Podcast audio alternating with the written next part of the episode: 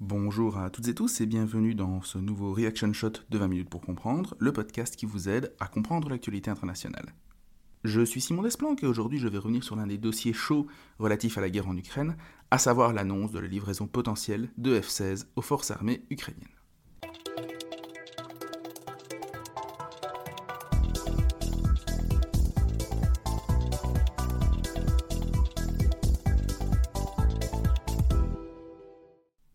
Un premier temps, je vais replacer cette annonce dans son contexte, puisqu'en réalité, elle fait suite à une demande formulée par les Ukrainiens depuis euh, ben, le début de l'offensive de février 2022. Je vais ensuite revenir un petit peu sur le F-16 en tant que tel, sur ce qu'il pourrait effectivement permettre dans le cadre de ce conflit, sans tomber dans des considérations trop techniques que je ne maîtrise pas à 100% moi-même, mais ce sera également l'occasion de revenir, ben, puisqu'on aura abordé la question des avantages, sur les limites, et en particulier les limites qui ne sont que trop rarement présentées dans les médias lorsqu'on aborde l'envoi éventuel de ces appareils, euh, et ce qui nous permettra d'ailleurs de faire le lien avec, disons, la variable plus sociomédiatique de ce dossier, à laquelle je suis toujours très attentif compte tenu de mon, voilà, de, mon premier amour en termes de relations internationales, qui est le poids de l'imaginaire, le poids des récits, etc. Puisqu'à nouveau, les médias nous vendent le F-16 comme étant la nouvelle arme miracle, et on a ici un parallèle assez évident avec ce qui s'est passé au mois de janvier et février, lorsqu'ont été annoncées eh bien, les livraisons de chars euh, lourds à l'Ukraine. Mais donc, pour commencer, replaçons cette annonce dans son contexte. Alors, ça fait en réalité depuis le début de la guerre de haute intensité de février 2022 que Kiev réclamait à corps et à cri euh, des avions. Tout simplement parce que parmi l'ensemble des composantes, pour reprendre le vocable de l'armée belge, euh, qui constituait l'armée ukrainienne et qui la constitue toujours, eh bien, celle qui était le plus à la traîne, c'était les forces aériennes. Euh, notamment bah, parce que sur le plan purement technique, les appareils dont était dotée euh, l'armée de l'air ukrainienne, essentiellement des Sukhoi 27 et des MiG-29, n'avaient pas pu être mis à jour, puisque ce sont du matériel ben, de conception soviétique, ce sont deux appareils qui ont été conçus dans, dans le courant des années 70-80, et il est évident que depuis 2014, et dans le contexte ben, d'annexion de, la Crimée, puis de guerre dans le Donbass, qu'on vous a largement détaillé dans d'autres épisodes, eh la Russie n'allait évidemment pas fournir à l'Ukraine le matériel pour lui permettre de moderniser son armée de l'air. Ce qui fait que, dans les premiers mois de la guerre aérienne, les Ukrainiens ont énormément souffert et ont perdu beaucoup de pilotes et de matériel. Et en réalité, ce qui a fini par faire la différence, c'est que d'une part, les Ukrainiens avaient quand même encore bon nombre de batteries anti-aériennes en stock, les fameux S-300 et les fameux S-300, euh, qui leur ont permis de tenir en respect les forces aériennes russes, les VKS. Et parallèlement, à nouveau, autre erreur majeur de la part des Russes, les Russes n'ont pas, dans les premiers mois du conflit, tiré pleinement parti de cette suprématie aérienne. Alors il y a toute une série d'analyses qui, euh, qui ont été faites, notamment bah, par une chaîne que je vous recommandais déjà il y a quelques semaines, Military Aviation History, euh, qui, qui, revient sur pourquoi finalement, euh, d'un point de vue occidental, on peut être surpris par cette, cette absence d'action forte des Russes dans le champ aérien, dans ce qu'on appelle la troisième dimension. L'une des explications, c'est effectivement au niveau doctrinal, d'une part, euh, les Russes n'ont pas une manière d'employer l'arme aérienne comme les forces euh, occidentales, en particulier les forces de l'OTAN, et euh, d'autre part, les modernisations qui ont été faites dans les forces aériennes russes ont été très disparates. Ce qui fait qu'ils ont d'excellents appareils, certes, mais il n'y a pas une vision coordonnée, pour résumer très grossièrement, qui a pu animer l'ensemble de, de la rénovation de l'appareil aérien russe. Il n'empêche que ben, c'est là qu'une Russe ne suffise pas pour les Ukrainiens. Il ne suffise pas bien, pour garantir, euh, alors pas une suprématie aérienne, mais même la capacité de véritablement contester l'espace aérien, ce qui présente quand même un certain handicap dans le contexte d'une contre-offensive. Parce que oui, on en parlait déjà il y a quelques semaines, les Ukrainiens s'apprêtent à lancer une gigantesque contre-offensive. Alors on pourrait y dédier un épisode à part entière, peut-être qu'on le fera d'ailleurs, mais ce qu'on peut déjà affirmer, c'est que dans le cadre de cette contre-offensive, les F-16, si un jour ils venaient à être livrés, ne seront pas employés, de toute façon. Est-ce à dire que cette contre-offensive euh, sera euh, particulièrement difficile ou rendue impossible par la supériorité aérienne russe? C'est l'une des craintes que l'on peut avoir, mais euh, vu ce que les VKS donc, ont montré jusqu'à présent, on peut espérer que les Ukrainiens aient de bonnes chances de s'en sortir. Et d'ailleurs, c'est que bah, la, la, présence et la supériorité quand même difficilement contestable de, l'appareil aérien russe n'a pas empêché le succès de l'offensive de septembre-octobre dernier.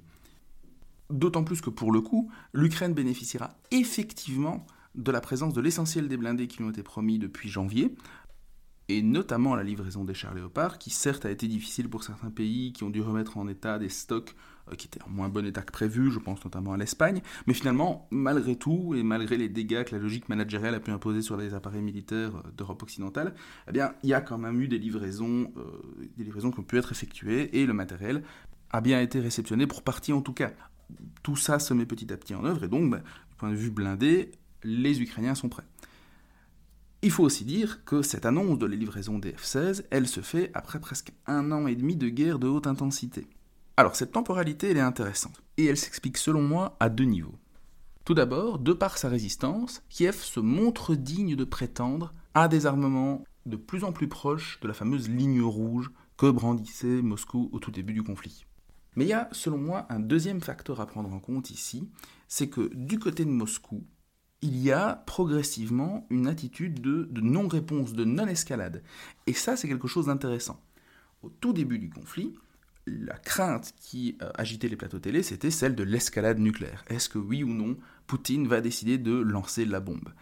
Et c'est une menace qui, alors effectivement, elle est, rappelée, la Russie rappelle qu'elle est une, puissance nucléaire, et ça fait partie d'une logique déclaratoire inhérente à l'arme atomique, on vous renvoie à l'épisode que l'on a fait avec Héloïse Fayet, euh, qui nous explique bien la dimension déclaratoire de, la, dissuasion nucléaire. Mais il n'empêche que, surprenamment, Moscou n'a pas tellement réagi face à la montée euh, progressive en quantité et en qualité des armements livrés à l'Ukraine. Ce qui est intéressant ici, c'est que ça corrobore l'analyse qu'un de mes anciens collègues avait faite euh, sur le rapport de la Russie aux pays d'Europe occidentale et à l'emploi de la force. Tout simplement, et pour résumer euh, sa thèse, je tais son nom mais il se reconnaîtra, les Russes considèrent les Européens comme faibles et comme incapables d'assumer la confrontation. Ce qui fait que une fois qu'on montre les dents, plutôt que d'escalader et d'entrer dans une phase vraiment violente, en réalité, ils reculent et ils sont peut-être même un peu sonnés, un peu surpris de trouver eh bien du, répondant en face. Et c'est donc dans ce contexte que, d'une part, le 16 mai 2023, les Pays-Bas et le Royaume-Uni ont annoncé qu'ils étaient prêts à euh, réunir une coalition de pays euh, volontaires pour livrer des F-16 à l'Ukraine. Notons bien que le Royaume-Uni, ce n'est pas une déclaration très très engageante en tant que telle, puisqu'ils n'ont pas de F-16 en stock. Ils ont des Eurofighters qui assument en fait des tâches à peu près similaires. Et trois jours plus tard, en amont du sommet du G7 qui a eu lieu cette année à Hiroshima, le président Biden a autorisé non pas la livraison de F-16 américains directement à l'Ukraine, mais a bien donné son feu vert pour que des pays qui auraient dans leurs forces aériennes des F-16 puissent, s'ils le souhaitent, en livrer euh, à l'Ukraine. Alors, pourquoi est-ce que le F-16 paraît a priori être un choix intéressant pour l'Ukraine? Eh bien, il faut savoir que le F-16, c'est tout d'abord une success story commerciale plus de 4500 appareils produits, 2200 environ toujours en vol aujourd'hui, dont 700 rien qu'aux États-Unis. C'est simple, le F-16 représente environ 16% des avions de toutes les flottes de combat au monde. C'est énorme. Donc, potentiellement, ça veut dire un nombre important d'appareils livrables et surtout euh, un nombre important aussi de pièces de rechange.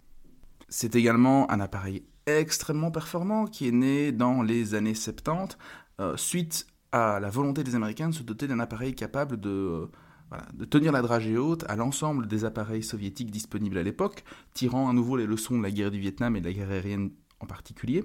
Euh, et très clairement, c'est un appareil léger qui était à la base conçu comme un appareil de suprématie aérienne, mais qui progressivement, et on l'a vu dans notre épisode avec euh, le, colonel Magnier, l'épisode sur les F-16 belges, c'est un appareil qui en fait fait du multi-rôle aujourd'hui. Donc à la fois euh, des missions de suprématie aérienne, mais également des missions d'attaque au sol, etc., etc.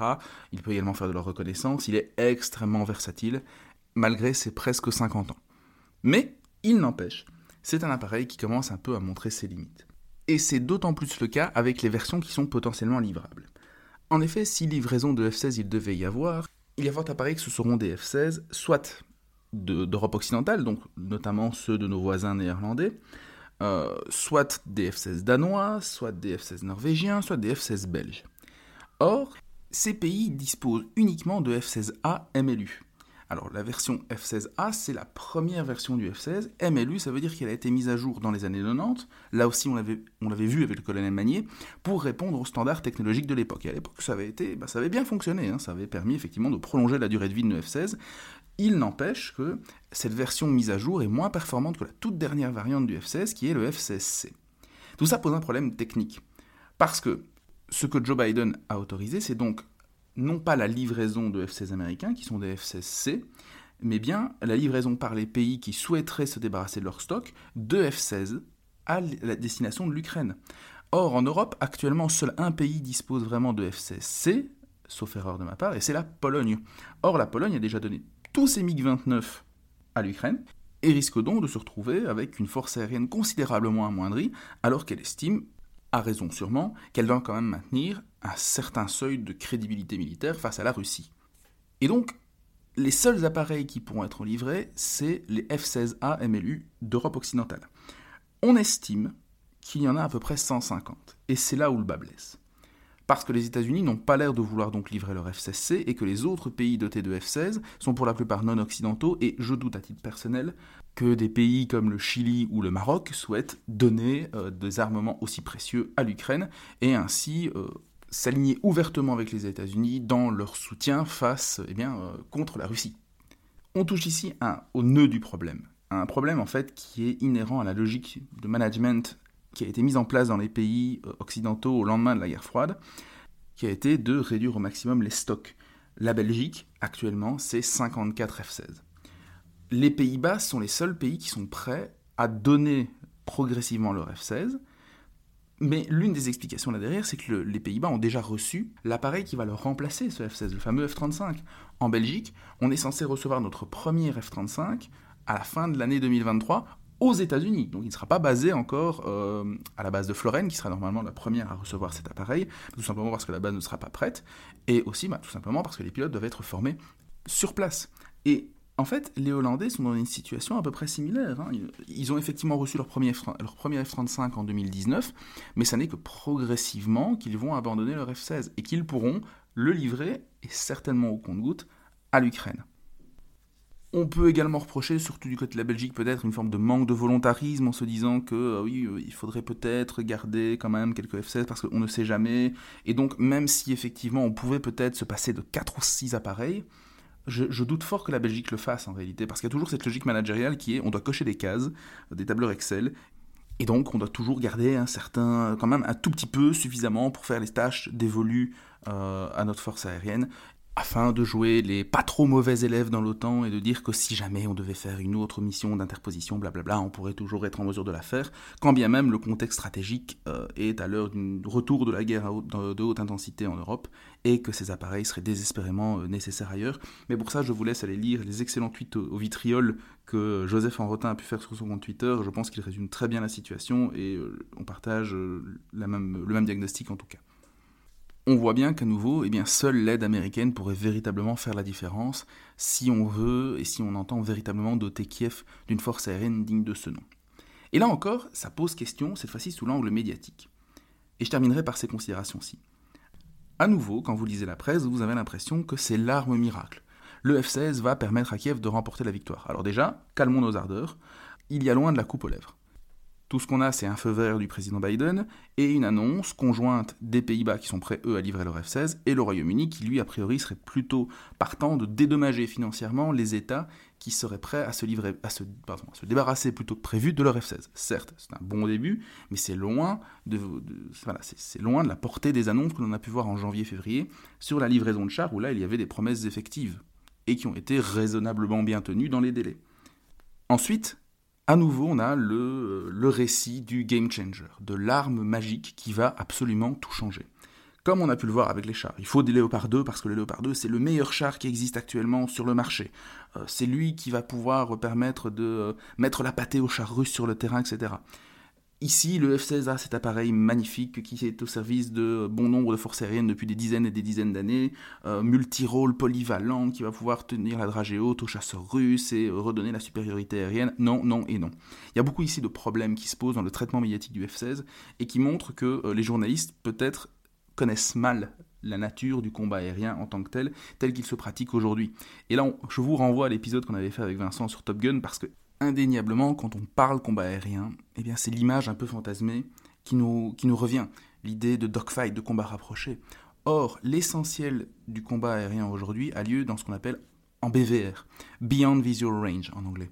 C'est-à-dire que dans la plupart des cas, vous ne voyez pas dans le blanc des yeux le pilote que vous abattez, vous ne voyez même pas l'appareil que vous détruisez ou la cible au sol que vous bombardez. Ça se passe extrêmement loin celui aujourd'hui qui emporte un combat aérien, c'est celui qui a le meilleur radar et les armes à plus longue portée. Or, les F-16A MLU, dont il est question ici, peuvent certes emporter des armes à longue portée, mais par contre, leur radar, pour le dire platement, il est aux fraises.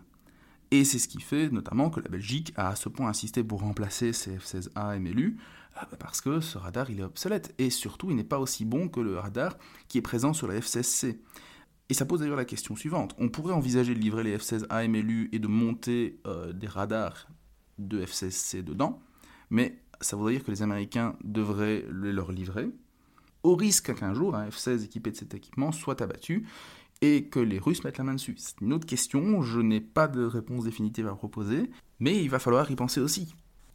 Alors attention, on pourrait croire que je suis extrêmement euh, circonspect par rapport à, l'intérêt que pourrait présenter CF16. Non, je dis juste qu'ils pourraient accomplir certains types de missions intéressantes, mais qu'en aucun cas ils ne pourront euh, très clairement remporter à eux seuls la, supériorité aérienne comme on peut parfois le lire, mais par contre ils pourraient redonner un semblant de masse à l'armée de l'air ukrainienne et euh, remplir des missions de destruction euh, des batteries anti-aériennes et des radars au sol, et à ce niveau-là participer à des missions vraiment de nettoyer le ciel et à le rendre navigable à d'autres types, d'autres types d'appareils, à d'autres types d'engins.